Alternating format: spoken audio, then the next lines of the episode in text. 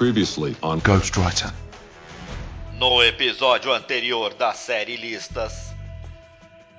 O que, que eu vou falar depois dessa explicação tão perfeita dada pelo meu amigo Eduardo Mata?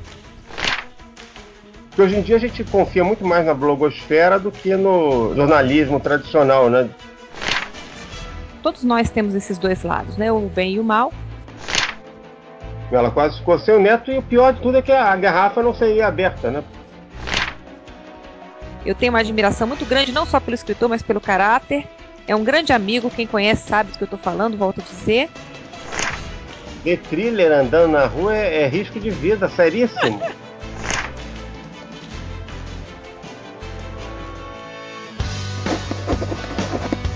I'm a writer. Well, I'm a writer, actually. I am a writer. Ghostwriter.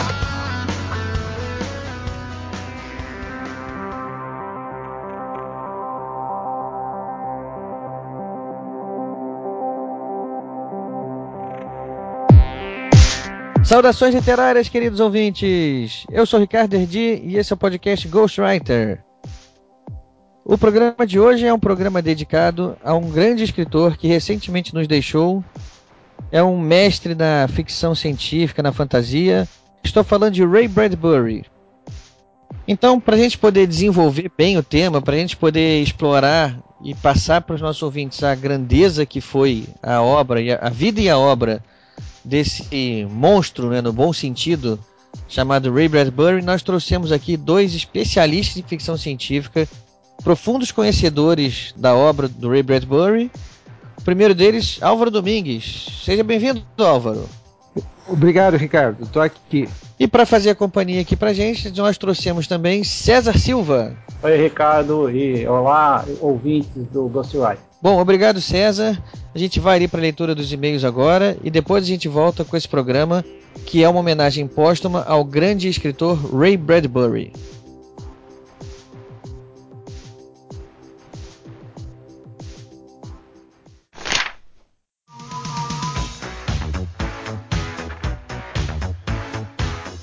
Salve, salve amante da literatura! Eu sou Rafael Moder, o editor do podcast, e junto com o Ricardo nós iremos gravar nossas mensagens e recados. Bem-vindo, Ricardo. Apresenta a nossa convidada hoje. Pois é, Modena. Hoje a gente tem aqui com a gente para ajudar na, nessa leitura de e-mails aqui e recadinhos. Uma convidada que já é conhecida da casa, já é conhecida dos nossos ouvintes. Vivi Maureen. Obrigada, eu tô de volta aí para mais um programa. Super bacana estar tá aqui. Beijão para todos. Olha só, eu tenho que fazer o jabá, então, por favor, entre em www.vivimaurei.com.br. Lá meu diário de aprendiz de escritora. Enfim, minhas aventuras estão todas lá. E agora eu vou ler o um e-mail para vocês da, da galera que escreveu o podcast. Posso começar? Pode, manda ver. Então, e-mail da Ira Croft, super bacana. Começou assim, ó. Mais um excelente podcast, adorei cada dica. Alguns eu já tinha lido há tanto tempo que nem me lembrava de certos detalhes, e outros entraram para a lista de livros a ler. E sobre Dan Brown, eu tive o mesmo impacto quando li pela primeira vez. Um livro com uma escrita envolvente que te prende a cada página. Já vi muitas pessoas sabichonas com preconceitos a esse escritor, mas eu gosto de cada livro escrito por ele. E nem sempre devido à história em si, mas à sua maneira de estruturar cada movimento. Abraços, Ira Croft. Show de bola, obrigada pelos elogios aí. É, nós também gostamos de Dom Brown. Na verdade, nós gostamos de todo mundo que escreve, que tem a cara para botar a tapa e colocar um livro no mercado. Com certeza. Então a gente não pode ter preconceito com nenhum tipo de escritor. E nenhum tipo de história também. Eu acho que muita gente tem preconceito com. Agora que estão falando bastante de livros eróticos, né? E há muito tempo tinha um preconceito só porque era um livro de banca, livro de romance, com aquelas capas de homem sem camisa, o peito de fora, enfim, o pelo, o pelo lá aparecendo. E, enfim, digam é brega, é brega, é brega, mas não, não é, gente. Tem, tem público para tudo, tem estilo para tudo, e é isso aí. Cada um com o seu. Vamos dar continuidade, tem um e-mail aqui do Sérgio Mariano. Caros Ricardo e Rafael, gostaria de agradecê-los pelo ótimo trabalho. Conheci o podcast de vocês, por acaso, e foi amor à primeira vista. Hum. Realmente é muito raro achar podcasts sobre literatura, ainda mais com qualidade. Parabéns pelos programas, pelos convidados e pelas pautas. Sou fã dos programas de listas, E os três feitos até agora são maravilhosos, mas tenho um carinho especial pelo primeiro. Já devo ter ouvido mais de 10 vezes esse episódio e só para terem uma ideia realmente, comprei no dia seguinte os quais não havia lido. São eles: Os Meninos da Rua Paulo, Cidades Invisíveis, Reparação, A Sangue Frio e O Deserto dos Tártaros, o qual com muito custo achei em um sebo. Dessas indicações li Reparação, qual achei incrível, e os demais estão na fila. Agradeço muito pelas dicas e espero que venham novos programas nessa linha. Por favor, convidem novamente o João Carlos Batista. Suas opiniões são muito valiosas. Resumindo, amigos, gostaria apenas de agradecê-los pela dedicação e pelos ótimos programas. Que venham muitos outros. Abraços, Sérgio Mariano, advogado, 30 anos, São Paulo SP. É bom, Sérgio. Os, os livros que você separou aí, que você falou que comprou amanhã, você comprou, comprou no dia seguinte realmente são sensacionais, não, não tenho o que dizer sobre eles, eu já li todos e só tenho a dizer que você está cheio de clássico aí, que eu espero que tenha em você a mesma repercussão que teve para mim, para quem foi, para quem indicou no dia, né? Que realmente, se a gente indicou naquele dia, é porque a repercussão foi alta. E sobre o convite para o João, pode aguardar que a gente, muito em breve, você vai ouvir um novo programa com ele aí. A gente já já tem uma pauta que ele já está convidado, já já estamos preparando aí. E muito em breve ele está com vocês de novo. Agora é contigo, Ricardo. Próximo e-mail. Vamos lá, tem um e-mail muito engraçado aqui do Thiago Arraes. Quando eu li, eu dei uma risada. E foi engraçado. Ele... Bom, vamos lá, ele diz o seguinte. Interrompi o episódio 15 depois das três primeiras indicações para tirar um tempo para amaldiçoar vocês e o podcast. É isso mesmo. Depois de três indicações, mais três livros foram acrescentados à minha fila de leitura. Aquela coisa já vai em mais de 100 títulos e já estou perdendo as esperanças de terminar no meu tempo de vida. Eu ri por causa disso. Eu acho que ninguém consegue terminar a sua lista de leitura no seu tempo de vida. Vai sobrar coisa, vai ficar coisa de fora, não tenha dúvida. O importante é gente continuar sempre tentando. Aí ele continua: Malditos sejam vocês que com cada programa gravam mais e mais meu problema. É, brincadeiras à parte, eu adoro ter esse problema para resolver e só tenho a agradecer pelo programa de vocês. Muito obrigado, Thiago Arraes. Ele depois acrescentou: Ah, e se faz alguma diferença para o mapeamento demográfico de vocês, eu sou de Recife, nem de Gana, nem de Cuiabá. é bom lembrar que ninguém de Gana respondeu a gente. Respondeu a gente, a gente ficou aqui se sentindo desamparado, né? E, e uma coisa, Thiago, tem que ser dita basta você ler na mesma velocidade que o Luiz Eduardo Mata lê. Com certeza você vai conseguir terminar os livros. Caraca. Puxa. É, mas isso aí já é desumano pedir isso, né? O Mata é um devorador de livros, né? então... Enfim, é isso aí, são esses e-mails. Modena, o que mais que a gente tem aí para os nossos ouvintes? Café. Nossa parceria com o Curto Café, o quiosque de café que tem lá no edifício Garagem, no centro do Rio de Janeiro, continua valendo. Pessoal, pode aparecer lá, se declarar ouvinte do podcast, que vai ter lá uma cortesia para vocês. E basta chegar e dizer: eu escuto o programa GW, o Ghostwriter, e vai ganhar um café grátis. Não precisa nem falar a frase decorada, não. Se declara do jeito que quiser. Só falar lá, o pessoal já está sabendo. Quem chegar lá falar, tá ganhando café, ainda a promoção ainda tá valendo. Pessoal do Rio, vão lá tomar um café, por favor. E a última brincadeirinha aqui, ô Modena. Lá no Twitter, é que quando a gente chegasse a 250 seguidores no Twitter, que a gente ia sortear um livro Contos da Confraria, né? Pois bem, essa semana a coisa continua andando. A gente está agora com 231 nesse momento, nesse exato momento que eu estou falando com vocês aqui agora. Faltam só 19 seguidores, então pessoal, vamos lá. Quando bater 250, sorteio de um livro para vocês. Vamos lá, pessoal, tá chegando 19 só, vamos fazer um último apoio aí para que a gente consiga chegar e vamos despachar esse livro pro sorteado. E a gente vai ficar muito feliz de ter isso, de poder mandar esse livro para vocês aí. Então era isso, Modena. Você já mandou os nossos endereços, nossas formas de contato aí? Vamos lá, nossos endereços. O endereço do programa na internet é programagw.podomatic.com programagw.podomatic.com também temos nosso endereço no Twitter, que é o arroba programa GW. O nosso e-mail, que é o programa programa.gw@gmail.com, programa.gw@gmail.com, a nossa página no Facebook, que é o www.facebook.com/programa-gw. E para terminar, sempre nos encontra também no iTunes procurando por podcast Ghostwriter. Bom, modo, então agora não falta mais nada. Vamos voltar aí agora para os nossos convidados, que o papo de hoje ficou sensacional. Eu adorei, eu aprendi muito com esses dois aí, que os dois são feríssimas. Valeu, Modena, um abraço para você aí. Então, pessoal, vamos despedindo. Vivi, quer deixar algum recado final? Olha, eu quero mandar um beijão. Eu tava morrendo de saudade de vocês, participar aqui do podcast. É sempre muito divertido. Morro de rir com a galera na gravação. Mas é isso aí, gente. Um beijão. Não deixem de visitar lá meu site. Meu Twitter arroba Vivimaurepa, se vocês quiserem entrar em contato. E, claro, não posso esquecer do beijo especial para o Paulo de Cuiabá, que entrou em contato com a gente. Opa, show de bola. Beijão para você. Olha, beijão instalado. É isso aí.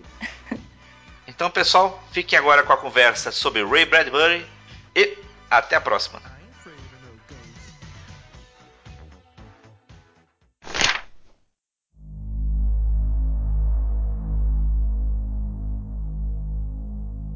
A era de Asimov, o B de Bradbury e o C de Clarke, de Arthur C. Clarke.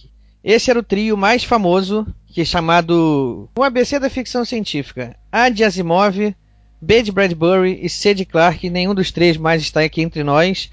O Bradbury foi o último a nos deixar no último junho, aos 91 anos de idade, deixando para a gente uma obra aí vastíssima, interessantíssima e completamente influente, né? Que vai deixar seguidores por muitos anos. Como começou a carreira dele? Alguém pode começar aí? Alguma informação sobre como começou a obra dele, como começou a carreira? Então, é, o Bradbury, ele era um, um, um garoto é, muito interessado em história em quadrinho. Ele era apaixonado pelos quadrinhos é, de ficção científica que saíam nos jornais. Ele colecionava, recortava, guardava, era fascinado por esse assunto. E ele conta num livro recentemente publicado no Brasil, Zen Arte da Escrita, essa fase da vida dele. É, quando ele é, entrou na escola, ele era o, o típico nerd, né? Ele era um, um garoto meio oeste americano e aquele povo é muito preconceituoso, hein? Sabe? Até hoje eles são assim. E na, na, quando ele era jovem era, era pior ainda. E ele colecionando aqueles quadrinhos, vivendo aquele ambiente é, da ficção científica, ele era esquisito na escola. As pessoas meio que é, debochavam dele. Se até hoje, né? Ainda existe esse tipo de preconceito, nem imagina então. É, é, imagina só. E ele ficou, ele ficou muito chateado com isso e chegou até a se desfazer da coleção dele, jogou tudo fora, pôs fogo, porque ele queria se integrar com a escola. Mas ele, falou, ele conta, ele confessa que ele foi tão difícil para ele passar por isso que ele percebeu que ele não era mais ele. Aí ele voltou atrás, voltou a colecionar quadrinhos, jogou tudo para cima e falou: Olha, não quero mais saber de ser igual aos outros, eu vou ser o que eu quero ser. E ali naquele momento ele decidiu ser escritor. Né? Ele ainda com 14 anos de idade, no colégio, já decidiu que era isso que ele queria para a vida dele e começou a escrever, começou a trabalhar com esse tipo de coisa. Publicou um fanzine durante um tempo, onde ele publicou os primeiros trabalhos dele e foi começar mesmo a publicar bem mais para frente. Ele disse que o que ele escrevia no começo era muito ruim, ele não. Uma autocrítica aí excessiva, né? é, ele não era bom. Ele escrevia e sabia que não era bom.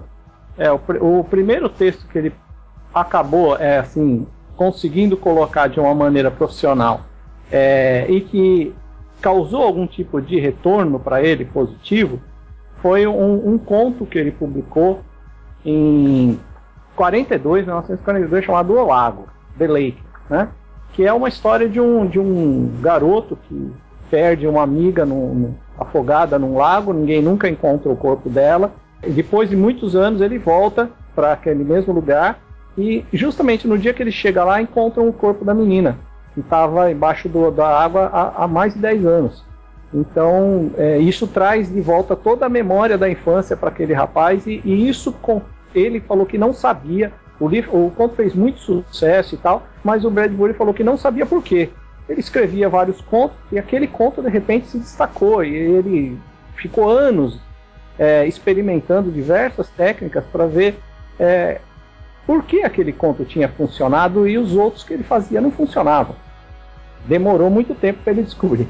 E deixa eu aproveitar aqui para dar um aviso para os nossos ouvintes que eu esqueci de falar no início, mas agora é, você falou uma coisa que me lembrou e é importante a gente avisar. É, esse programa a gente não vai segurar a língua, vai ter spoiler, porque a obra do Bradbury é uma obra extensa e é uma obra que já está aí há muito tempo. Então não tem sentido a gente ficar aqui falando sobre ele, evitando comentar determinados aspectos da obra, dizendo que ah, se eu falar isso eu vou entregar não, a gente está aqui falando para todo mundo que quiser conhecer a obra dele e quem gostar vai gostar sabendo o que, que acontece ou não, né? Eu acho que a gente ficar se segurando para não dar spoiler aqui não vai poder falar tudo que, é, tudo que precisa ser dito, né? Então vamos lá, vamos continuando. Ele, ele começou então com, esses, com esse. publicando muitos contos, né? Eu sei que ele. As primeiras publicações dele mesmo foram coletâneas de contos.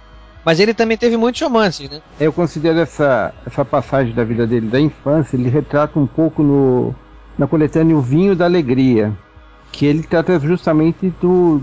O, é, tudo visto a partir dos olhos de um adolescente. Isso é uma coletânea de contos, não? É, mas é, o que amarra, assim, é a visão de uma criança, um rapaz de 12, 13 anos, né? Será que pode se chamar em inglês Stories of Ray Bradbury?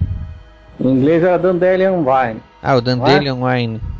É, foi, acho que aqui, aqui no Brasil foi publicado com a tradução de Vinho da Alegria. Então isso foi um romance, isso não foi uma coletânea, isso foi um romance, foi lançado em 57. Eu tenho aqui a, a bibliografia dele. É, os capítulos são fechados, assim. É, o, que, o, que, o que une é, um ao outro é a, vis a visão do, do menino, né? O César falou que o, o Ray Bradbury teve essa dificuldade é, de se integrar, de, e então uh, quando ele fez o, o, Vinho da Alegria, parece que ele retratou um pouco dessa infância que ele teve, porque uh, no Vinho da Alegria a visão é de uma criança, está observando tudo que está acontecendo ali em volta. É, e só para pontuar aqui, o Vinho da Alegria foi lançado em 1957 com o nome original é Dandelion Wine. Isso, é, acontece o seguinte, o, o Bradbury, ele, ele, era um, ele escreveu poucos romances. Ele era um autor principalmente de contos, né, e no máximo novelas.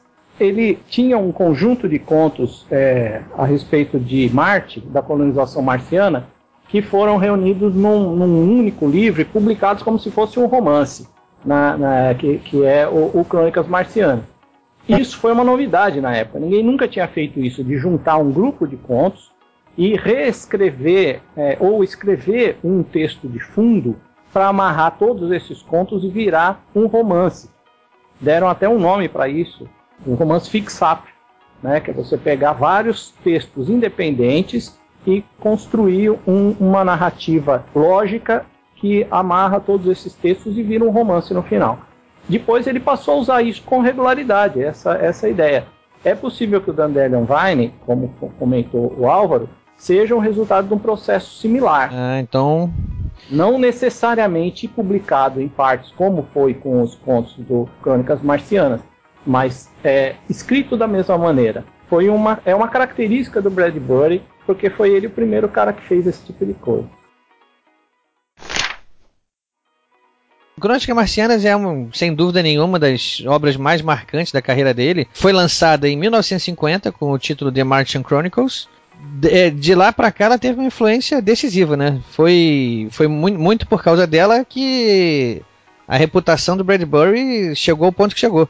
É, vamos lá, o que, que vocês acham dessa, dessa, dessa obra? Eu adorei quando eu li, né? Ela, assim, é, é, eu li a menino ainda, tinha uns 15 anos mais ou menos, e marcou bastante a minha vida, né? Porque é, ela prende você, né? Personagens têm consistência, eles são tridimensionais, né? eles têm sentimentos, eles têm. E o, o ambiente é fantástico. Porque ele cria um Marte. É, ele não está preocupado com, com, como foi dito, de, de, criar um Marte verossímil. Ele cria um Marte que, onde as, os sentimentos estão lá. É o lugar onde as coisas vão acontecer. Cada história é, ela pode ser retirada da, da, daquele contexto e, e, e ser fechado em si mesmo, mas eu, às vezes um personagem que está nessa história aparece em outra, ou, ou o ambiente é o mesmo na outra história que aparece, até chegar no desfecho. O último conto é um desfecho perfeito para. Para todas essas pontas, né? É. Todas essas pontas que ele vai, vai lançando aí, depois ele consegue. Amarrar tudo no, lá no, no, último conto, que é, o, é uma família que vai para Marte e o, o, o pai diz: Eu vou mostrar quem são os marcianos para os filhos, né? E os marcianos, ele mostra o reflexo deles na água. Então, assim, é muito poético isso aí. É, e você, César, você, qual foi a sua impressão quando você leu também as Crônicas Marcianas? Então, as Crônicas Marcianas, é, o próprio Bradbury fala que é um, uma alegoria da, da colonização do ambiente, do, do espaço norte-americano pelos, pelos europeus, né? É, então, os marcianos, obviamente, são os, os, os povos nativos, né? Foram exterminados pra, pela ocupação dos europeus. E dessa maneira também é, ele trata essa colonização marciana a partir de uma impostura, né, de uma presença humana que quer reconstruir o ambiente de acordo com as suas próprias necessidades, sem se incomodar com a presença da, dos, da vida autóctone. Então, todo o drama daquele, daquele povo marciano é, é tratado como se fosse com a mesma é, é, seriedade, com a mesma dramaticidade, com o mesmo cuidado é, e com a mesma sensibilidade que ele deve ter percebido com relação aos nativos americanos. Né? Então você, quando você faz esse vínculo, a coisa fica muito mais forte. Não é só uma história de ficção científica que um moleque imaginou e fez lá uma fantasia maluca, inventou um monte de personagem que não faz sentido nenhum e fez um, um, um carnaval ela tem um, um, motivo, um sentido. Esse é um dos, dos motivos pelos quais é, a obra do Bradbury é aceita fora do ambiente do fandom, da ficção científica, dentro da literatura mainstream de maneira geral, porque ele nunca faz uma história que não tenha um alinhavo com a realidade, não discuta um significado. É uma, é, se torna uma alegoria rica demais para ficar restrita a um gênero, né? Exatamente. Eu achei sensacional. Na época eu não tinha essa leitura. Eu li Crônicas Marcianas muito jovem ainda, com 15, 16 anos de idade. E algumas pessoas consideram Crônicas Marcianas e outros livros do Bradbury literatura infantil. A própria editora Globo no Brasil considera há vários livros do Bradbury como literatura infantil, principalmente as antologias. É lamentável pensar assim, né? É, lamentável. Funciona para crianças também, mas não é só para criança, né? Tem um, um, subtexto adulto muito mais significativo do que muitos livros escritos para adultos. Talvez esse seja um dos motivos pelo qual o Bradbury não gostava muito de ser chamado de escritor de ficção científica, né? Até pelo próprio preconceito que o gênero, que esse termo traz, né? Acho que não, acho que não, não por causa disso, não por causa da, da questão infantil, porque ele era um autor interessado na literatura infantil também. Ele não se incomodaria de ser considerado um escritor para crianças.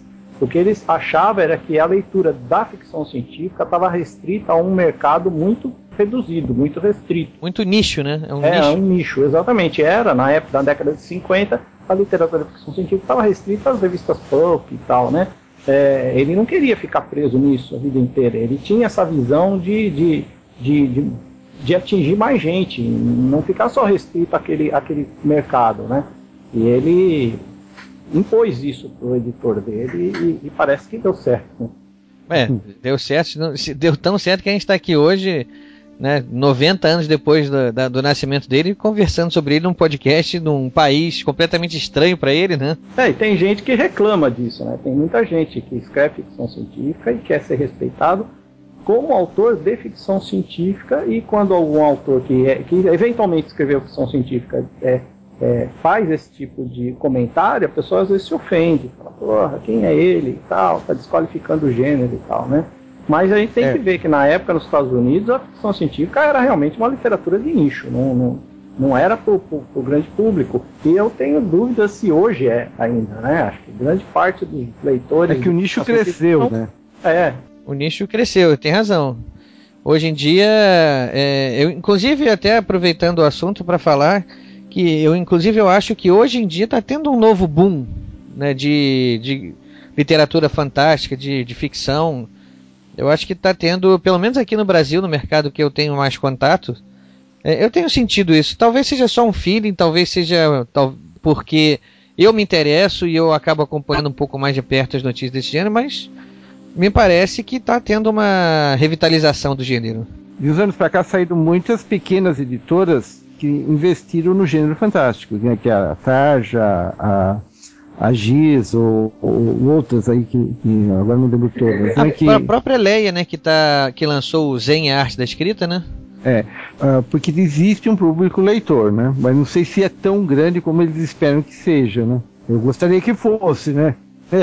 eu gostaria que fosse bem grande, né? Porque eu espero que cresça mais, né? E que aqueles, todos aqueles leitores apareçam, né? É, vamos lá, vamos torcer sempre, né? É, potencial existe, né? A gente sabe que, por exemplo, que nos Estados Unidos se publica é, 20 vezes mais livros é, de ficção fantástica do que é publicado no Brasil. Né? A, é lógico que a população lá é maior, é mais letrada e tal. Existe a, a, a tradição de se ler ficção científica lá, não é que nem aqui, que, que é outra tradição literária. Então há uma dificuldade de você colocar os gêneros na, na, na praça. Mas ah, é, é, o que o Bradbury enfrentava lá era uma coisa completamente diferente do que a gente enfrenta aqui. Não é, não é igual, né? Lá já existia o um mercado e era um mercado consumidor forte, que era um mercado pagador. Né? O autor recebia pelos trabalhos que fazia, existia uma, uma perspectiva de profissionalização dentro da área. Mas ele, ele, ele tem muitos autores que se satisfazem com isso. Né? Existe um mercado, estão me pagando, está ótimo, estou feliz, vivo disso, está ótimo. Mas o Bradbury não queria só isso. Ele não queria ser um escritor de nicho. Ele queria interferir na sociedade americana de alguma maneira. Né?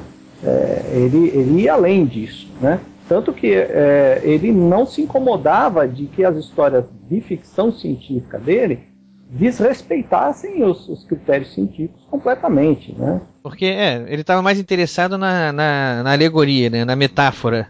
Exatamente, e na própria questão dos personagens, né, na, na, nos dramas humanos envolvidos na história. Né? Por isso que ele se diferencia dos outros dois. O, o, tanto o Asimov quanto o Clarke, eles se, se centram mais na ciência mesmo, né? Eles investigam tal. Não que eles não criem personagens bons ou ambientes bons ou ou boas alegorias, mas eles estão preocupados primeiro em criar um ambiente é, onde verossímil dentro da ciência para depois desenvolver a história dele. Essa talvez seja a grande diferença entre eles, né? O, a, a veracidade né, científica, a, pelo menos a, a, não chega nem talvez nem a veracidade, mas a a plausibilidade é plausível, né? Uma plausibilidade né, da, da obra do Asimov e do Clarke é muito maior, né? E do, do Bradbury fica como, como a gente já falou aqui, ela ficou muito restrita durante muito tempo ao universo pulp, né? Um universo que está muito menos preocupado com isso. Tá, um universo está mais preocupado mesmo em contar a história e, e divertir, né? Também, né? Não, eu acho que é exatamente o, o, que é o contrário que aconteceu. Quer dizer, o Asimov e o Clarke, eles sempre estiveram muito mais fixados no pulp, na, na, na, na literatura publicada nas revistas, do que o Bradbury. O Bradbury descolou disso rápido. Ele, ele, é, lógico, ele começou igual todo mundo, nas revistas e tal, aquela coisa. É, é... Fanzine, né?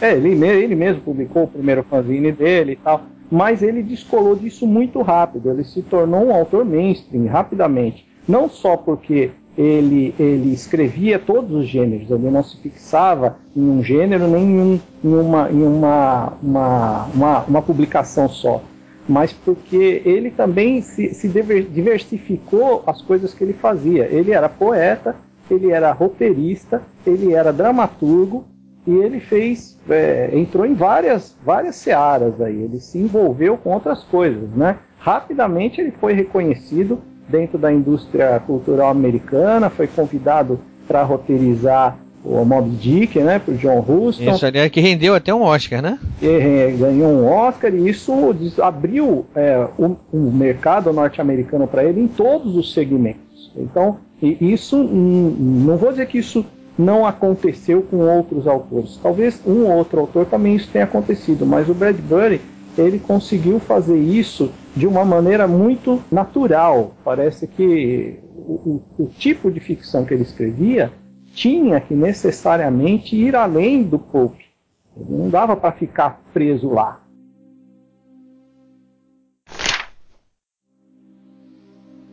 Ele realmente começou desde cedo a, a colecionar prêmios, né? É, eu estou vendo aqui que o primeiro prêmio já que ele ganhou já foi em, em 45. Ele tinha começado a escrever lá para 42, 41. Sim. Em 45 ele já tem o conto dele, The Big, The Big Black and White Game. Já foi ganhou o prêmio como melhor conto de ficção da América. Por exemplo, logo, em, logo cinco anos depois, quando ele publica os Crônicas Marcianas, ele ganha o Silver Locusts, né? O gafanhoto de prata na Inglaterra. Então ele realmente ele, ele se tornou um mainstream rápido, né? Ele partiu para esse circuito de premiação rápido, né? Com méritos, né? É, e ele recebia prêmios assim, não necessariamente só prêmios vinculados ao fandom. Né? É, tem autores aí que são multipremiados dentro do fandom, mas são desconhecidos fora. Aliás, pera aí, César, antes de você continuar, vamos definir para o nosso ouvinte aqui o que, que é o fandom, que nem todo mundo sabe, esse, conhece esse termo, então vamos explicando aí para vamos explicar aí para o nosso ouvinte. Fandom é o conjunto do, dos fãs e das ações dos fãs, das edições, dos fanzines, dos eventos, todas essas coisas que são feitas pelos fãs. O leitor de ficção científica não é necessariamente fã. Não, é nem, não dá para dizer que todos os leitores de ficção científica fazem parte do fandom. Tem gente que é leitor ocasional, é, gosta do, do gênero, acompanha alguma coisa, mas não é fã. Fã é aquele que se dedica de maneira é, é, quase é, dioturna a, a, a, ao tema. Ah, quando a gente fala de um autor do fandom, a gente é um autor que se remete a esse conjunto de fãs, essas pessoas que vivem em torno do gênero, em torno de alguma coisa, né? Considerando-se fã, fã de qualquer coisa, lógico, né? Não é só fã de literatura que existe. Existe fã de cinema, existe fã de teatro, existe fã de futebol, existe fã de programa de televisão, existe fã de todo tipo. No caso, o fandom ao qual a gente se refere são os fãs de, de ficção fantástica, né? É, alguns gostam de se referir exclusivamente aos de ficção científica, é um nicho ainda mais específico dentro desse fandom maior de, de, de, de pessoas dedicadas a vários outros gêneros, né? O Bradbury ele não ficou restrito nem ao fandom de ficção científica nem ao fandom de ficção fantástica. Ele acabou abrindo esse, esse espectro de ação para vários outros mercados, né? Que a gente chama de mainstream, né? É um autor que tem obras importantes valorizadas pelos fãs e, incrivelmente, uma coisa, isso é, é pouco usual, valorizado também pela crítica. É, alguns autores especialistas em ficção científica, até mais especialistas que o Bradbury, que são muito bem quistos pelo fandom, muitos deles não têm nenhuma obra valorizada pelo, pelo mainstream. Né? E o Bradbury tem várias, se não quase todas. Né? O mais importante, acho que até mais importante que Crônicas Marcianas, é o Fahrenheit 451, que é um dos poucos romances que ele escreveu. Aproveitando aí que você já citou o Fahrenheit 451, vamos lá, vamos Vamos, quero saber como é que foi a leitura de vocês, o que que vocês acharam dessa obra também, que eu acho que até realmente é a obra mais famosa dele, a obra que mais identifica o autor. Né? Então vamos lá, Álvaro, começa com você, que, que, como é que foi a sua seu contato com essa obra? Eu conheci primeiro pelo cinema, né? Que eu, eu, eu vi o filme, né? No, o filme do Truffaut, né? Que ele, ele faz uma, uma, leitura muito boa do livro, né?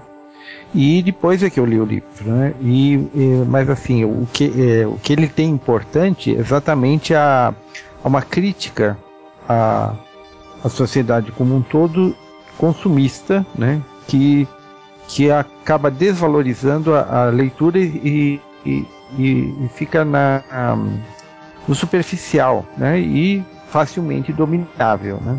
O livro é uma, é uma distopia, não é? Exatamente, mas assim, o, o que ele, ele coloca assim, ele, é, a televisão, por exemplo, né, ele, ele, é um, ele, se colocou como um crítico da televisão. A televisão ela tem aquele enredo fácil, que é consumível rapidamente, esquecido rapidamente também.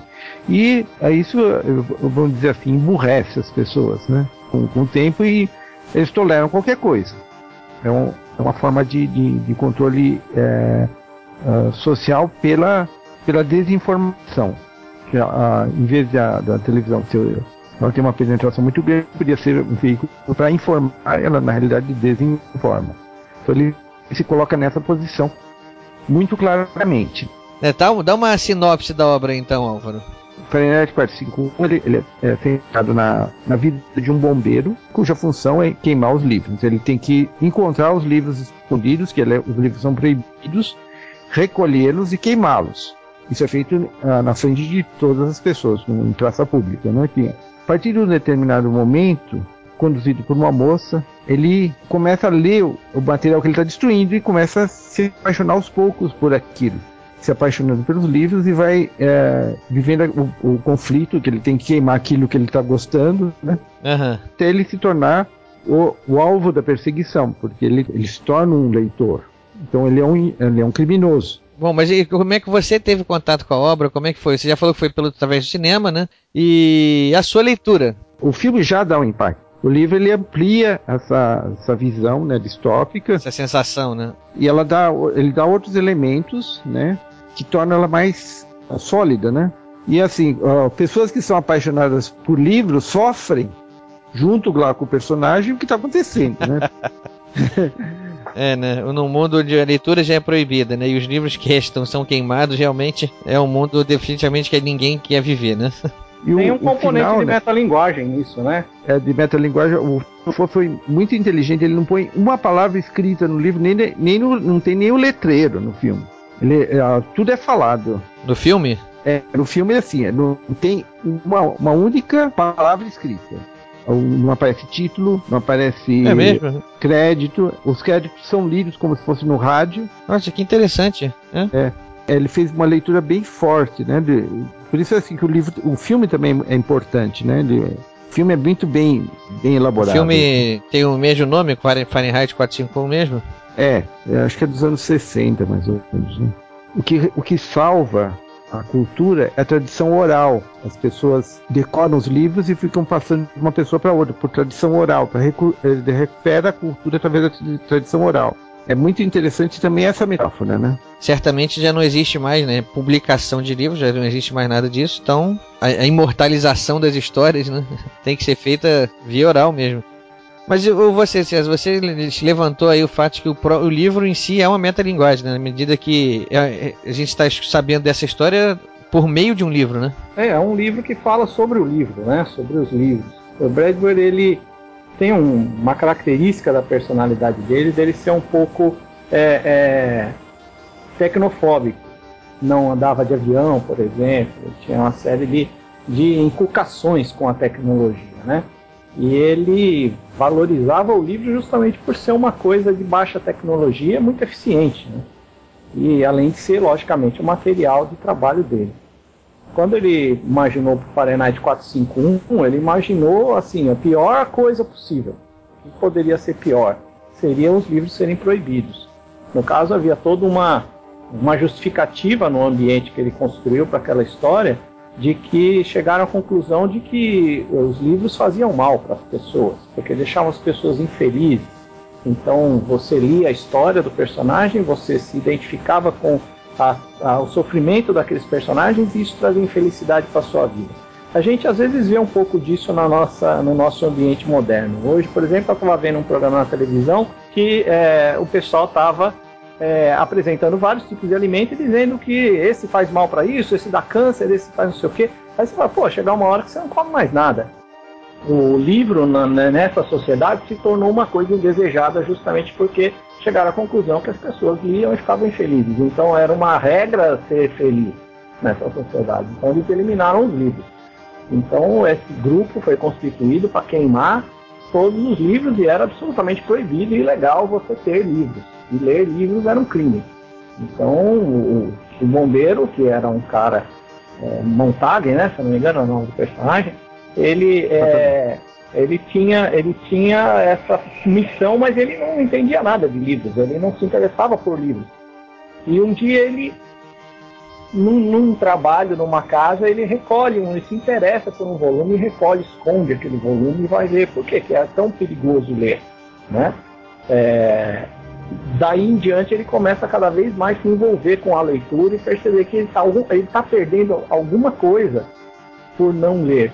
Né? Que a sociedade toda está perdendo uma coisa por não ver.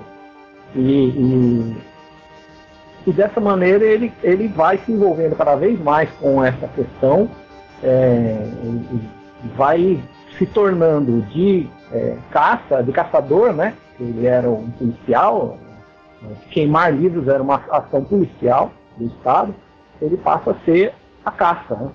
passa a ser o, o, aquele que é caçado. No livro isso é mais explícito.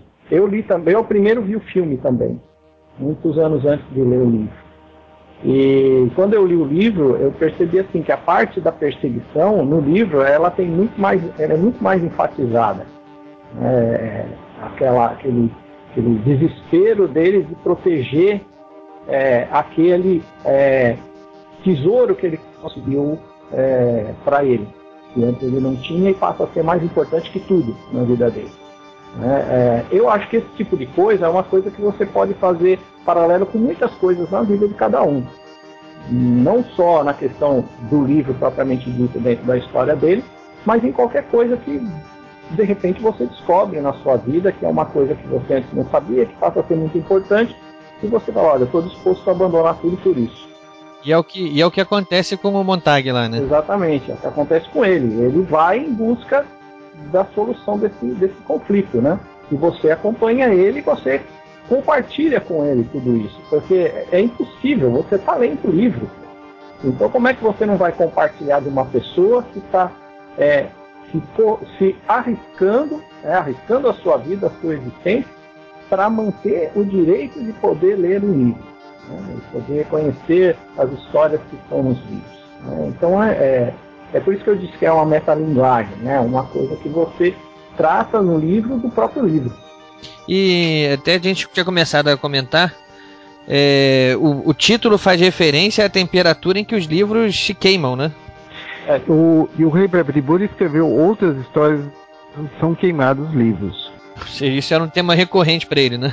Tema para ele é recorrente. Já tem outros contos que eu, ah, agora não, não, me vem à mente, né, de, de onde há queima de livros. O, um deles uh, são queimados livros de literatura fantástica, como se a fantasia fizesse mal. Ele teve até, ele foi um autor mais conhecido por pelos contos, né, até do que pelos romances, né? Exatamente, porque ele tem poucos romances, né? Mas os romances que ele tem são importantes, né? O Fahrenheit 451 é, e do, do, do, dos fix-ups, né? Que é o Dandelion Vine, que eu não tenho certeza se é um fix-up se foi escrito para parecer um, e, e o próprio é, é, Crônicas Marcianas, né? É, ele tem ainda um outro romance muito importante que eu acho muito importante. Eu acho que talvez que é o romance dele que eu mais gostei, então vamos lá, vamos agora então o que vocês preferem dele, né? Que é o in Wicked Way Comics, foi publicado no Brasil recentemente, que é algo de, algo de mal, algo de sinistro. Algo sinistro vem por aí, né? Algo sinistro vem por aí.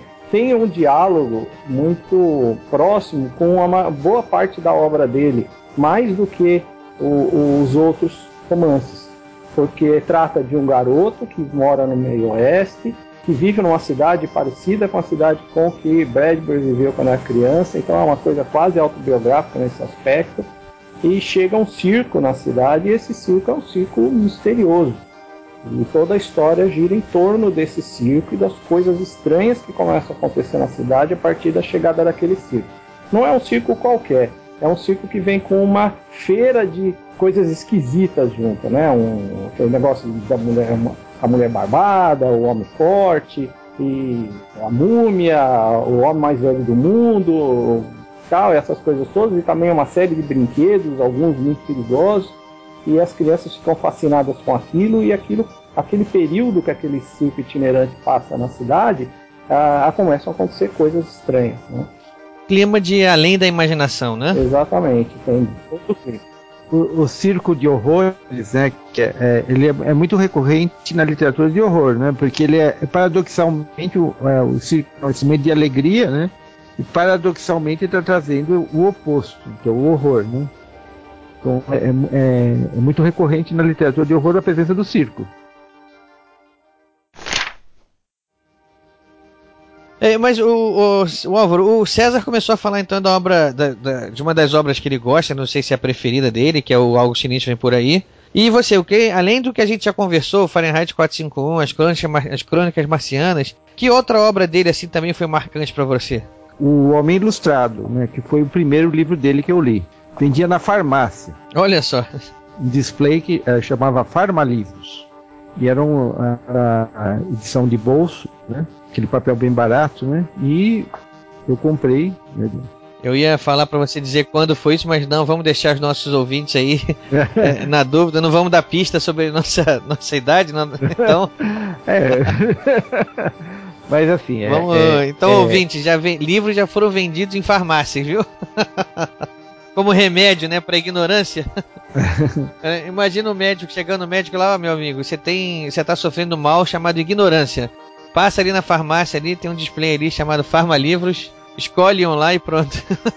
Eram, eram livros de, de vários gêneros, né? inclusive ma- mainstream. o- Eram pockets, né? Daí de bolso. É, de bolso, né? E lá tinha o Homem Ilustrado, né? Você escolheu ele. Eu escolhi ele. Capa me chamou a atenção, né? A capa mais bizarra que tinha lá, eu peguei, né? Assim a gente fica sabendo seu critério de escolha, né? O que era mais bizarro. Da, daquela época, né? e daí, assim, eu, eu me envolvi com a leitura, li muito rápido, li, li mais de uma vez, né? Umas cinco, seis vezes, passei para minha irmã, o livro ficou circulando, né? Ele existe até hoje na minha casa, né? Tem- tá faltando um pedaço que o tempo destruiu, né? Foi uma das coisas que, que me levou até a ficção científica, né? O Homem Ilustrado, então, né? Isso é é uma coletânea de contos também, né? Isso não foi um romance. É uma coletânea de contos onde ele põe o homem ilustrado é- é uma pessoa cheia de tatuagens e as tatuagens eh, têm vida própria. Elas contam uma história. A pessoa que olha para a tatuagem se envolve numa história que está ali. Alguns dos contos vão reaparecer nas crônicas marcianas. E todos os contos têm, têm um fundamento filosófico muito forte. Né? É, por exemplo, tem um que é o Bergsoniano ao extremo, o cara que nega tudo até negar sua própria existência e se joga no espaço. É bem, bem forte isso aí, né? Ele vai negando a, a realidade que ele não enxerga, né? Ah, se eu não enxergo, não existe. Então ele começa a negar tudo até negar a própria existência. Daí ele É um exercício bem filosófico, então, né? é, cara não está filosofando, ele está vivendo aquilo, né? Está vivendo na mente dele aquela é uma, uma autotortura, né? Se, pensa, se você começar a pensar nessa forma de pensar, você sofre, sofre muito. O personagem assim, ele, ele comete um suicídio, ele se joga no espaço porque no espaço não tem nada. É o nada absoluto. Vai pro vazio absoluto, né? É. É bem nihilista, né? A postura do personagem. Não do Ray Bradbury, porque o Ray Bradbury não tinha essa postura filosófica, mas mostrou, levou até a última consequência essa postura. E você, César, além do. Além desse que você já citou aí, tem algum outro aí que você também considere digno de citação? Aliás, digno de citação é um termo errado, né? Digno de citação acho que todos seriam, né? Mas algum que tenha te marcado mais? É, Eu queria ainda falar um pouco a respeito do Homem Ilustrado. É interessante porque é, o meu contato com esse, com essas histórias também foi primeiro no cinema. Tem um filme né, sobre, sobre esse livro, que também é um fixado, né? Vários contos independentes amarrados por uma história de fundo que ele escreveu posteriormente para juntar aquilo tudo num, num, num, todo coeso. Esse filme ele tem algumas das melhores histórias de ficção científica já feitas para o cinema.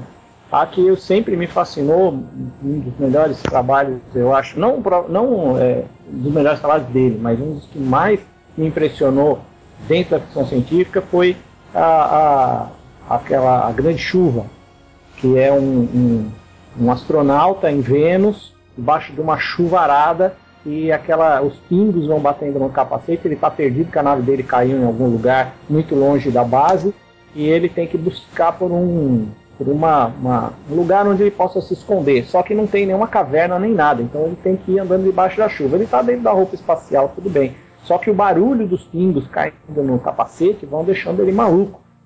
E, a história é toda em cima dessa coisa, daquela pessoa presa dentro daquele escafandro, sem ter alternativa é, e sem saber se vai conseguir sair dali.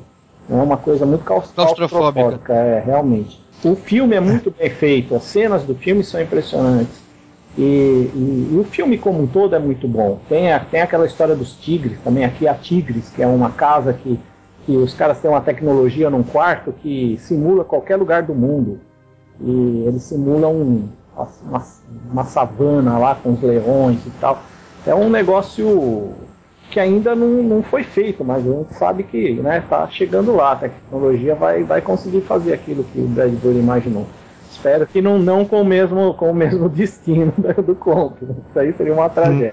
Aliás, acho que vale a citação, já que você já falou do Aqui a Tigres. A ideia do, do desse, dessa história né, parece que sim, tem um planeta que está tendo uma, uma, uma, expedição humana lá que vai atrás de algum minério e está depredando esse planeta, né? Essa história é muito conhecida hoje em dia num outro filme chamado Avatar, né? Essa, sem dúvida nenhuma, é uma das inspirações para criar o Avatar aí, porque já tinha sido feita pelo Brad Burris a ideia inicial já nessa época aí do Aqui a Tigres. Na verdade, eu não sei nem quando é que foi o ano, você sabe mais ou menos o ano da, da publicação dessa obra?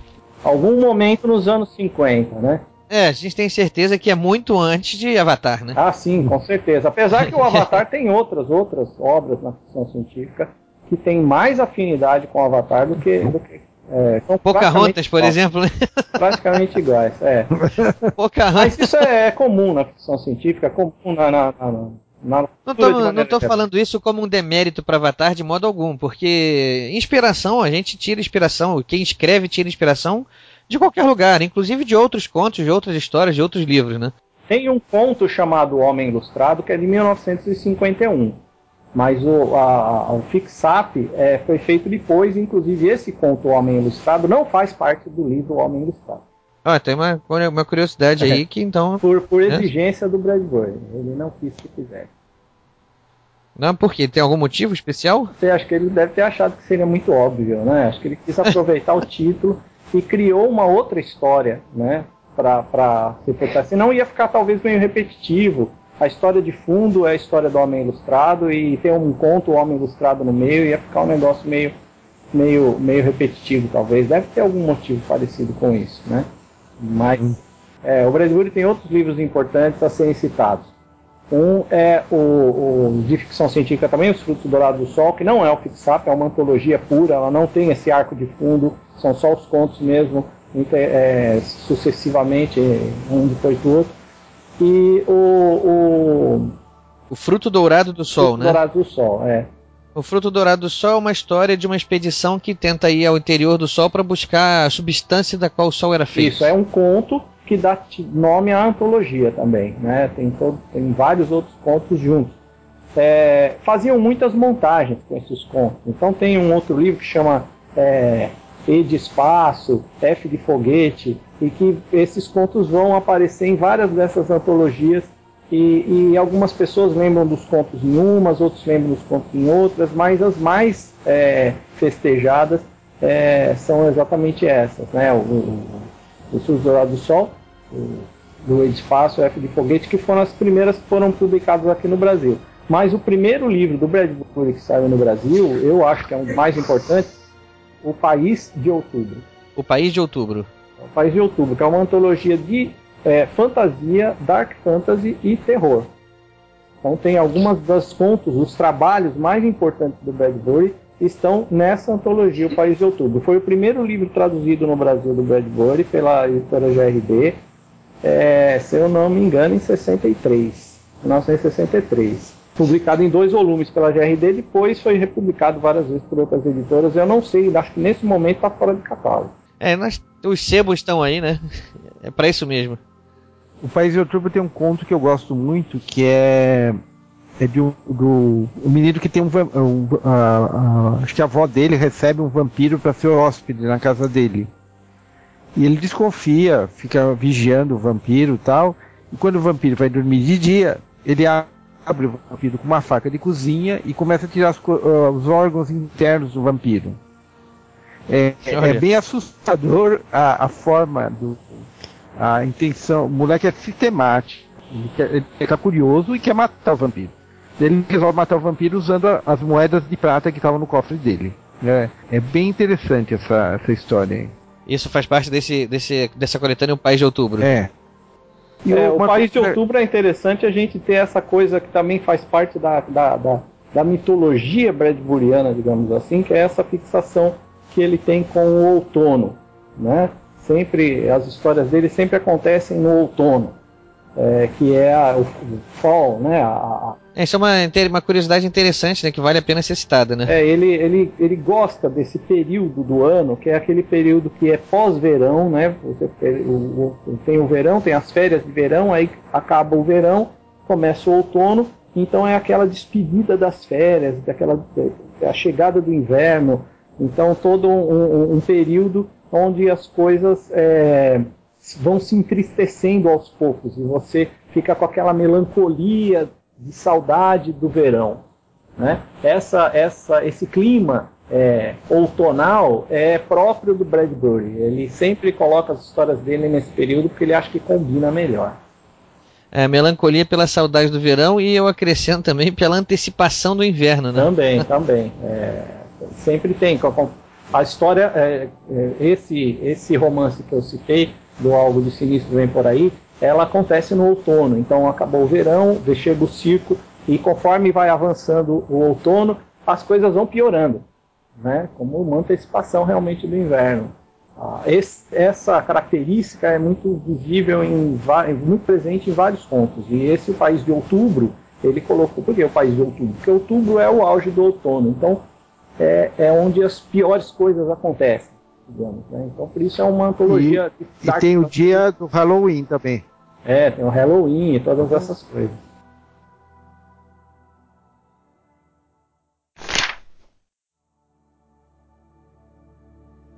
Então, assim, pra gente agora aí já se encaminhando para o fechamento, então vamos lá. Eu quero que vocês di- digam para os nossos ouvintes aqui, digam para todo mundo, por que ler Bradbury, né? O que faz ele ser tão recomendado assim? No meu ponto de vista, é porque ele, ele é cheio de sutilezas. Ele conduz a leitura, o leitor para um sentimento. Ele vai devagar, trabalhando durante a desenvolver da história, faz você terminar a história com um sentimento, né? É, é bem, ele bem, ele trabalha muito bem essa questão. É o clima, né, que ele vai gerando ao longo das histórias. Exatamente, o clima. Apesar de ser um escritor famoso pela ficção científica, ele tem um grande mérito também na narrativa, né? Exatamente, a narrativa dele é muito forte. Ele constrói uma sensação e põe na sua cabeça, né? Aos poucos. É, Isso é importante. né? Isso é, é a arte do, do, do escritor, né?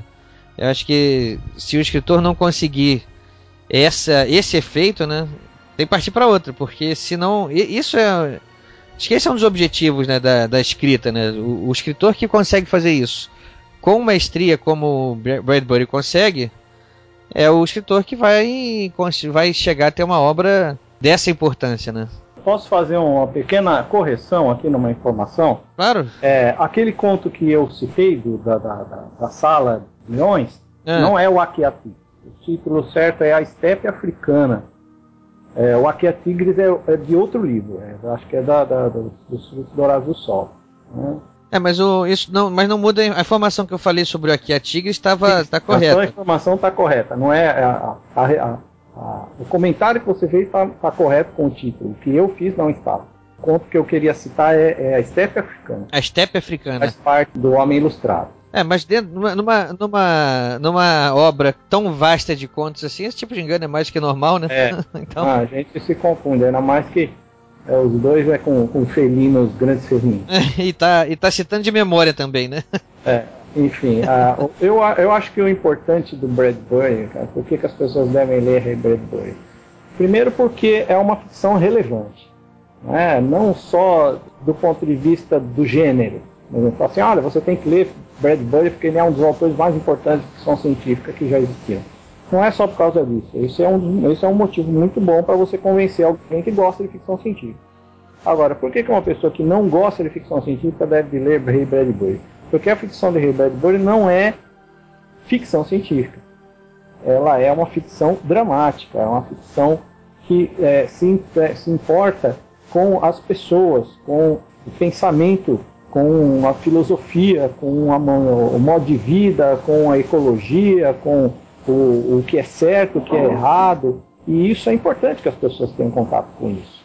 A gente vive num caldeirão de, De referências de que. é, que levam pra gente para pensamentos obscuros, pensamentos violentos, pensamentos agressivos, né, coisas não muito boas, né?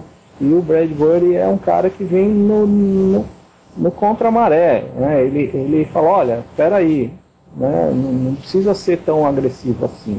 Existe hoje na literatura uma filosofia, digamos assim, uma escola de, de, de, de violência que a gente chama de brutalismo, né? que valoriza a violência, valoriza a- a- a- o ritmo intenso, valoriza a, a velocidade narrativa e essas coisas todas que deixa você meio maluco. Isso é Parece- uma, uma herança de Rubem Fonseca, talvez.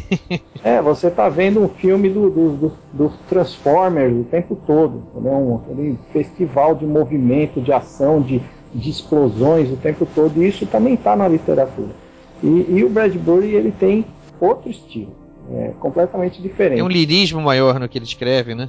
É, ele era chamado de poeta da ficção científica, né? Exatamente. Não só porque ele era realmente poeta, mas porque ele fazia poesia em prosa. né? Então você pega uma história, por exemplo, como O Pedestre, que é uma poesia em prosa. né? Você termina de ler aquilo lá, você fala, olha, eu tenho que parar de ler agora e ficar aqui pensando um pouco, porque não dá para eu ler o outro conto em seguida. Você tem que dar um período de, de, de, de reflexão. De fruição, né? Você tem que fruir o que você acabou de ler. Exatamente. Alguns, algumas, alguns livros do Bradbury são livros para você ficar lendo um ano. Então você lê um conto hoje e fica uma semana pensando naquele conto. Ruminando, né? Digerindo aquele conto, né? vendo o que impacto que ele tá, tá provocando em você, né? Se for o caso, você relê, né, para ver se você pega mais alguma coisa. né? É, essa, é, a- essa é a magia da literatura, né? E, e, e, e os grandes mestres têm esse toque mais intenso, né? Por isso que a gente está aqui conversando sobre um dos grandes mestres. Né? É, o Bradbury em especial, né? é- é, tem alguns outros autores que também merecem ser lidos com esse mesmo cuidado, com essa mesma atenção. Dedicação, né? Mas é, o Bradbury é- não é por acaso que ele está relacionado aí entre é, nesse ABC. Não é, não é por acaso, né? Que, Não é só um joguinho de palavra, né? Não é só não é só para aproveitar a letra do nome, não. Ele fez por merecer ser listado ao lado desses dois outros grandes monstros, né?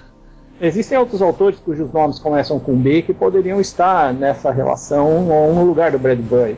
Mas quem tá lá é ele, né? Então, se você. eh, O Bradbury é, é muito popular no Brasil. Esse ABC da ficção científica ele, ele funciona aqui no Brasil. Lá nos Estados Unidos não é tanto. Lá nos Estados Unidos, o, o, o autor mais popular americano é o Hyman. Depois é que vem o, o Asimov e, e o Bradbury.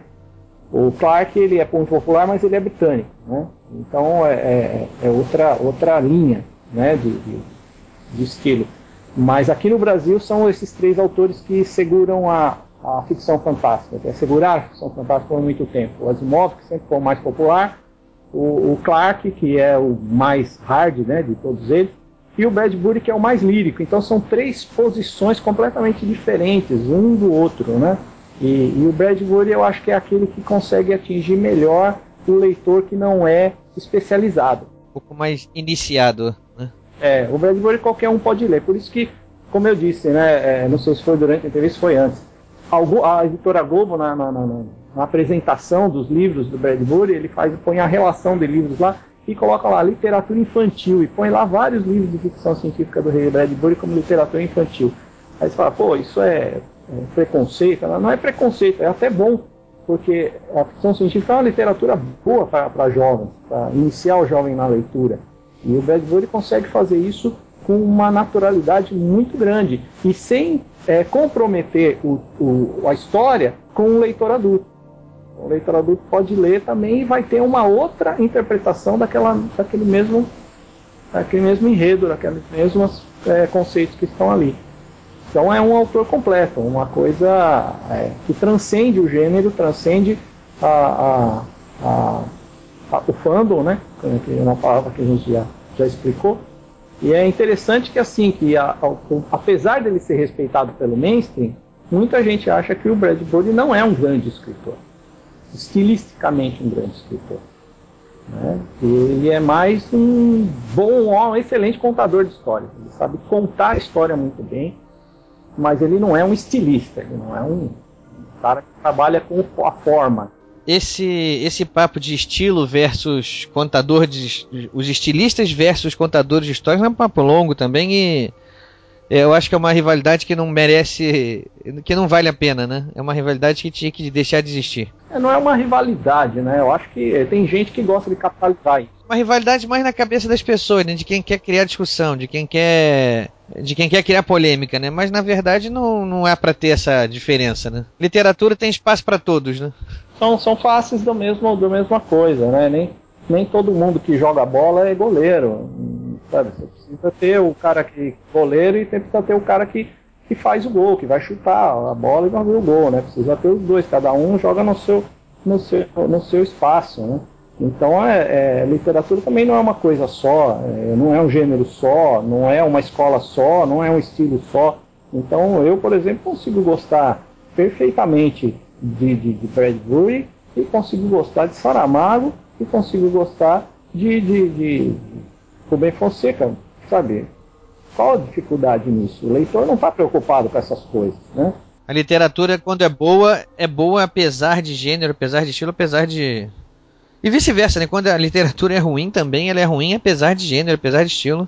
Qualidade é outra história. Qualidade, Hã? escrever bem ou escrever mal são coisas diferentes. Agora, se todo mundo está escrevendo bem, não importa se é estilista ou se é um contador de história. Está bem contado, está ótimo. E o Bradbury era um grande contador de histórias, né? E, e, fez por merecer seu lugar no Olimpo aí da, da literatura ficcional, né? Então acho que era isso que a gente queria deixar. E não dá para falar sobre a obra dele toda, não dá para esgotar o assunto. Mas a gente espera que tenha criado pelo menos a vontade no nosso ouvinte de conhecer um pouco mais, se aprofundar um pouco mais na obra desse que foi um dos monstros da ficção científica, né? Bom, então, pessoal, já que a gente está se despedindo aqui agora, deixa eu pedir para os nossos convidados aqui para é, darem as formas de contato aí, onde é que o pessoal aqui pode encontrar vocês. É, Álvaro, você tem algum, algum endereço, algum podcast, algum blog, alguma coisa aí para o pessoal te achar? É, eu tenho o blog do Pai Nerd, né, que é, é, é blog do Pai Nerd, tudo junto, blogspot.com. Né? Então é, é um blog, você é, escreve o que lá nele? Blog do Pai Nerd. Eu só faço, é, eu faço resenhas de filmes e, e, livros de ficção científica e fantasia especialmente. Né? Eventualmente eu faço teatro, né?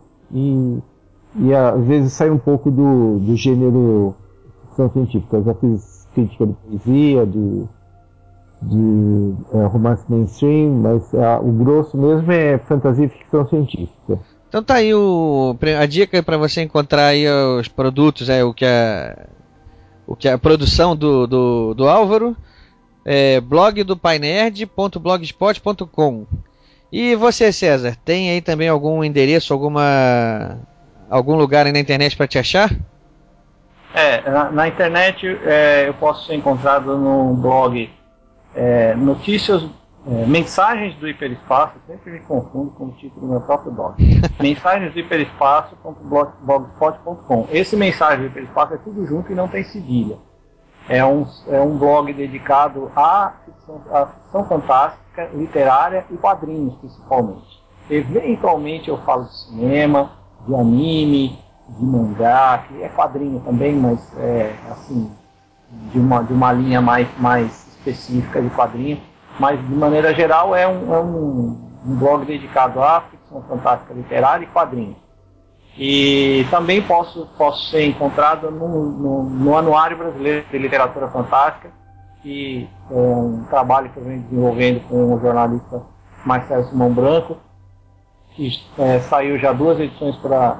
Está sendo publicado desde 2004, mas as duas últimas edições saíram pela DG Livraria e a próxima edição deve sair aí em alguns, algumas semanas, é, referente a 2011.